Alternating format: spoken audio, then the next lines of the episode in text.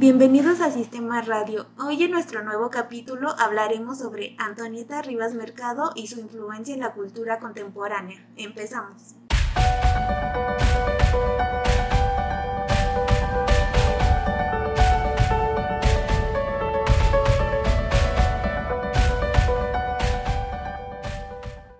Ante el marco del Día Internacional de la Mujer, es importante tener presente la influencia en el ámbito cultural contemporáneo. Y uno de estos íconos es Antonieta Rivas Mercado. Fue hija del célebre arquitecto del Profiriato Antonio Rivas Mercado y figura prominente en el ámbito cultural del México postrevolucionario. María Antonieta Valeria Rivas Mercado nació el 28 de abril de 1900, día de San Valerio, razón por la cual llevaría el nombre de Valeria, seudónimo con el que firmaría algunos de sus escritos. Su educación, al igual que sus hermanos, estuvo a cargo de sus profesores particulares e institutrices en su casa. Desde su infancia escuchaba las pláticas que su padre tenía con escultores, pintores, escritores, poetas y arquitectos. Aunado a lo anterior, los viajes al extranjero, las visitas a museos, las lecturas en casa, el respaldo y apoyo de su padre, de quien fuera la hija predilecta.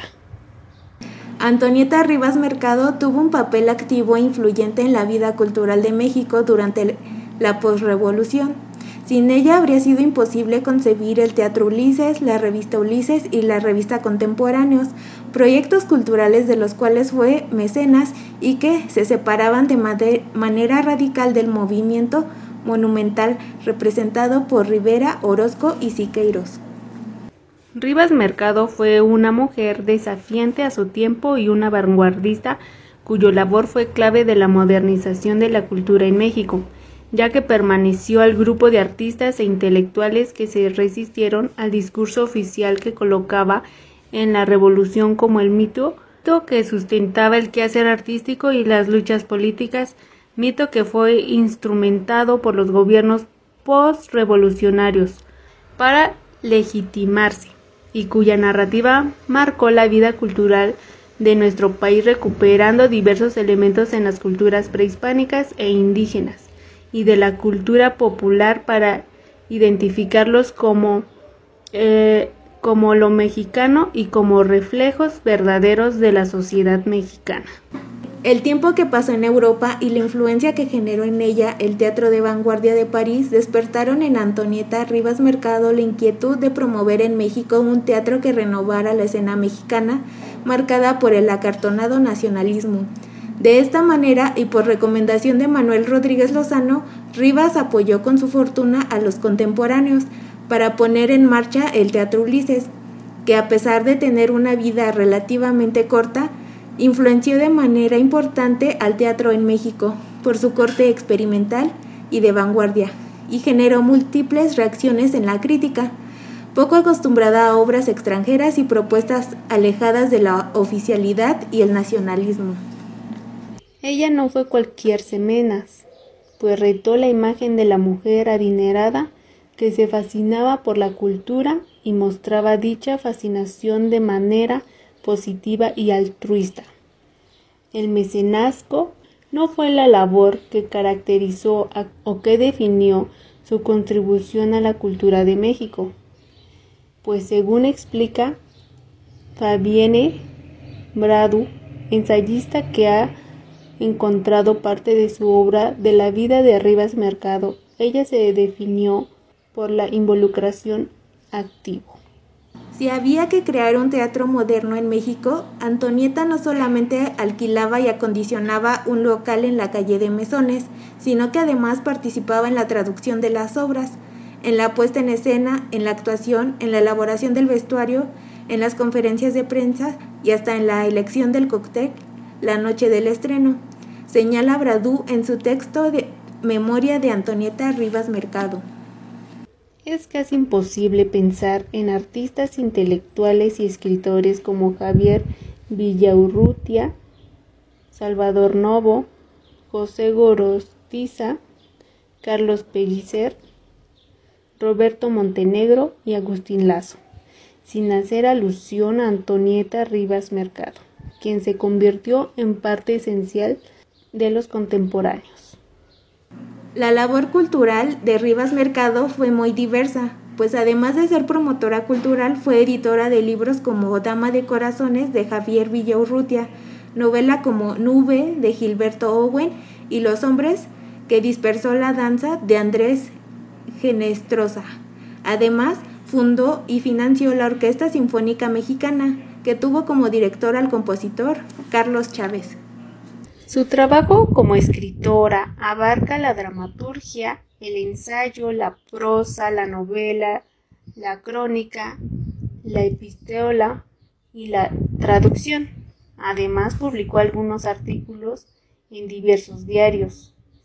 Esta producción literaria se encuentra contenida en dos tomos publicados bajo el nombre Antonieta Rivas Mercado, obra los cuales fueron editados por Taide Acosta Gamas y en el libro Obras completas de Antonieta Rivas Mercado editado por Luis Mario Schneider.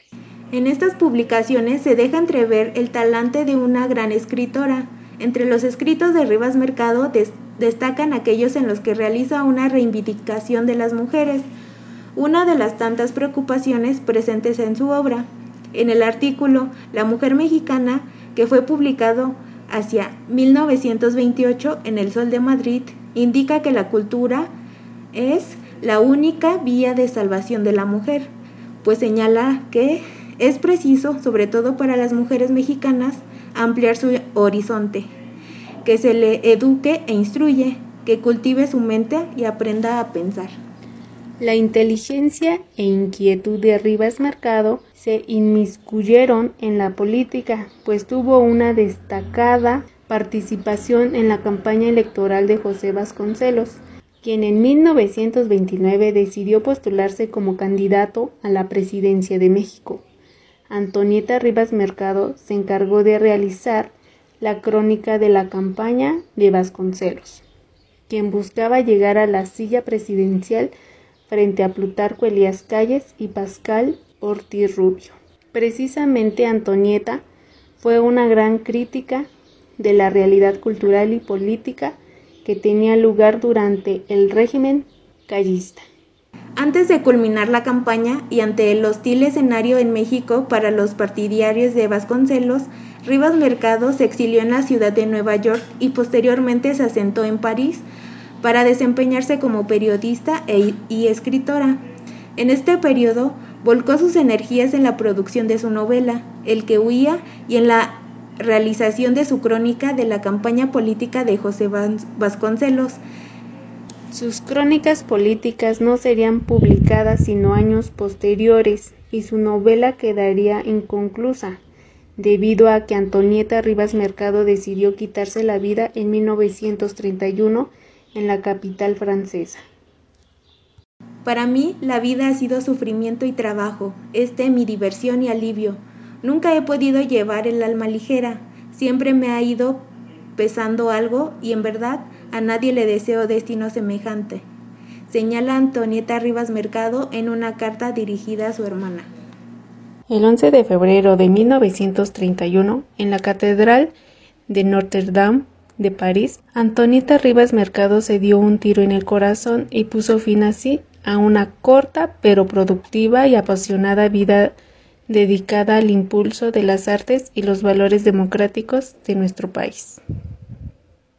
El papel de las mujeres siempre ha sido relevante en todos los ámbitos y sin duda Antonieta Rivas Mercado dejó un gran legado en el ámbito cultural del México contemporáneo a través de su gusto por compartir sus conocimientos.